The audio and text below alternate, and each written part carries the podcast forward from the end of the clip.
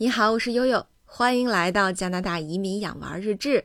呃，这次啊，就像承诺的一样哈，给大家来介绍一下大洋带着 Oscar 在多伦多的生活情况。那么正好赶上这个周末呢，是北美复活节的一个小长假啊，从周五歇到周日的一个长周末。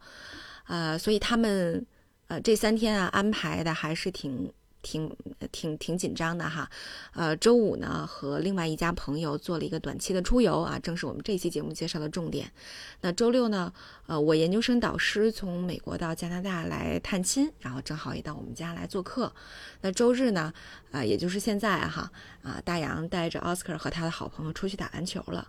呃，可以说男生小分队哈，在多伦多过得还不错，特别是在气温回暖，呃，这个。啊，复活节以后哈，那么北美的春天啊，终于要来到了。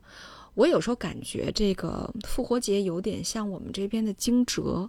啊和清明。那么这之后呢，就开始要迎来一个呃万物复苏的这么呃这样的一个这种天气天气现象了哈。那呃刚才说到哈，周五的时候啊，这么两他们两家人哈。大概是大人三个啊，小孩两口，呃，一块儿游了呃多伦多西部的呃三个非常美丽的小镇哈，呃，也可以说是城市，城市规模不大的小城市，以及一个呃所谓安大略省的最美小镇，分别是贵尔夫、巴黎和剑桥啊。大家一看这期节目的名字哈，包括刚才我一介绍，都觉得哎挺有意思的哈，啊，怎么加拿大还有？巴黎和剑桥呢，可不是吗？那个加拿大有好多重要的城市呢，比如说像呃这个剑桥啊，对吧？巴黎呀，除此之外还有呃这个伦敦啊，大家知道也在安大略省，对吧？伦敦啊，牛津、温莎啊，温莎也是在安大略省啊。除此之外，还有像利物浦、呃滑铁卢。甚至呢，还有澳大利亚的一些名字，比如墨尔本和悉尼啊，这些其实都是，呃，在加拿大的版图上能够找到的名字哈。他们呢，先到达的是啊，这个加拿大的这个安大略省十大最美小镇之一的巴黎啊，这个小镇。呃，那么这个巴黎呢，不单是在安省有这么一个小镇，在育空地区也有一个小镇叫巴黎。啊，除了加拿大以外，美国呢有二十三个州都有巴黎这个地方。呃，除了美国和加拿大啊，那俄罗斯，呃也有，呃巴拿马也有，啊丹麦呢有一个小村子叫巴黎，瑞典也有个小村子叫巴黎啊，它离这个斯德哥尔摩特别近，还有矿哈，也也比较有名，所以大家可以看哈这个。巴黎这个城市，这个城市的名字啊，也被很多国家、很多地区所青睐。呃，那同样的哈，那呃，跟巴黎一样哈，那么我们这个小镇巴黎呢，它的最美的或者说城这个小镇的标志性的风景就是它的沿河风光。这个小镇中呢，是其实是坐落在呃叫 Grand River 和 Neath River 的一个交汇处，所以它的水系非常的丰富。啊，所以它的沿河风光哈，那些美丽的小房子，再加上那些漂亮的藤蔓植物啊，当初春，呃，又入夏的时候，开上美丽的，呃，五彩斑斓的花儿啊，特别特别的美。嗯，那实际上这个小镇呢，也是跟瑞典的这个巴黎一样啊，也是因为有矿才兴起来的。呃，一七九三年的时候，英国内务部在啊加拿大考察。就发现这个安省的，呃，这个呃安大略的这个地区有一个石膏矿，啊，所以就开始因为开矿的原因呢，呃，对这个小镇进行了建设，所以啊，这个小镇看起来特别的英式，呃，基本上是维多利亚风的、爱德华风的，还有哥特风，包括一些后现代风的建筑，所以大家想哈，这个其实名字很法国，但实际上这个小镇呢，非常非常的英式。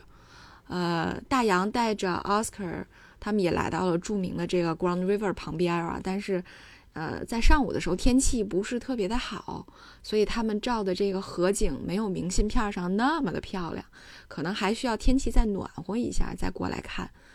呃，然后呢，他们就啊又游了剑桥哈。首先，巴黎和剑桥离我们居住的这个呃 Richmond Hill 这个列治文山都不是很远，开车大概一个多小时，不到两个小时就到了哈。因为它离多伦多的市区呢也只有七八十公里这样的样子。那剑桥呢，就是一个剑桥是一个市了啊，也是呃同一个方向哈。刚刚提到了在多伦多伦多的西南，呃，那也讲了哈，除了加拿大以外，呃，还有一个著名的剑桥就是在波士顿嘛，呃，隔着这个查尔斯河相望啊，跟波士顿，这个也是英国传教士最早建立的一个小镇。那在这个小镇上呢，有著名的两所高校。就是住的大名鼎鼎的哈佛大学和 MIT 啊，麻省麻省理工啊，所以就是美国的剑桥和英国的剑桥哈，这个占据了呃世界上大部分人对剑桥的认知啊。但是呢，呃，在我们安省的这个剑桥市呢，它也是一个嗯，可以说还是比较有名的一个城市啊，因为它有十二万人口呢，这个在安大略省算是一个不小的规模了，呃。在一九七三年的时候，是由三个市镇合并成立的。为什么说这个市在安大略省多少还是有点名气的呢？是因为丰田汽车在这里面建厂了啊！建厂之后呢，专门生产的是轿车和货车啊，所以丰田汽车在这边是一个大厂啊，有三千五百多名的员工呢啊，所以这是为什么呃 这个呃。剑桥市在呃安大略省还是一个可以去逛一逛的地方，包括在最早的时候给大家介绍过哈，安省每年到秋天的时候都有省立的开放日啊，的带着各个城市去开放。当时我们的好朋友一家人还专门跟我们讲过，哎，说你们应该去剑桥这个参加剑桥的这个开放日的活动啊。剑桥开放日的活动呢，主主要就是由丰田汽车主办的。啊，可以参观这个汽车制造厂，可以看他们的这个呃流水线啊，觉得还是挺有冲击性的啊，挺现代化的啊。现代化在加拿大好像是一个挺时髦的这个概念哈和现象，呃现象级的事情啊。所以呃下次吧哈，我们争取也能参加这个剑桥市的开放日来。具体体会一下哈，那呃也建议在安大略省游玩的小伙伴哈，当你们游完了大城市之后呢，肯定也要看看呃安省的最美小镇哈，就像我们去年秋天的时候，呃去了千岛湖地区啊，以及安大略东北部的一些很美的小镇。呃，那么在西南部呢，你也能找到类似这样的风景啊，因为同样的一个感受就是他们都特别的英式，感觉让我秒回到我那个英国的埃克塞特小城的感觉哈。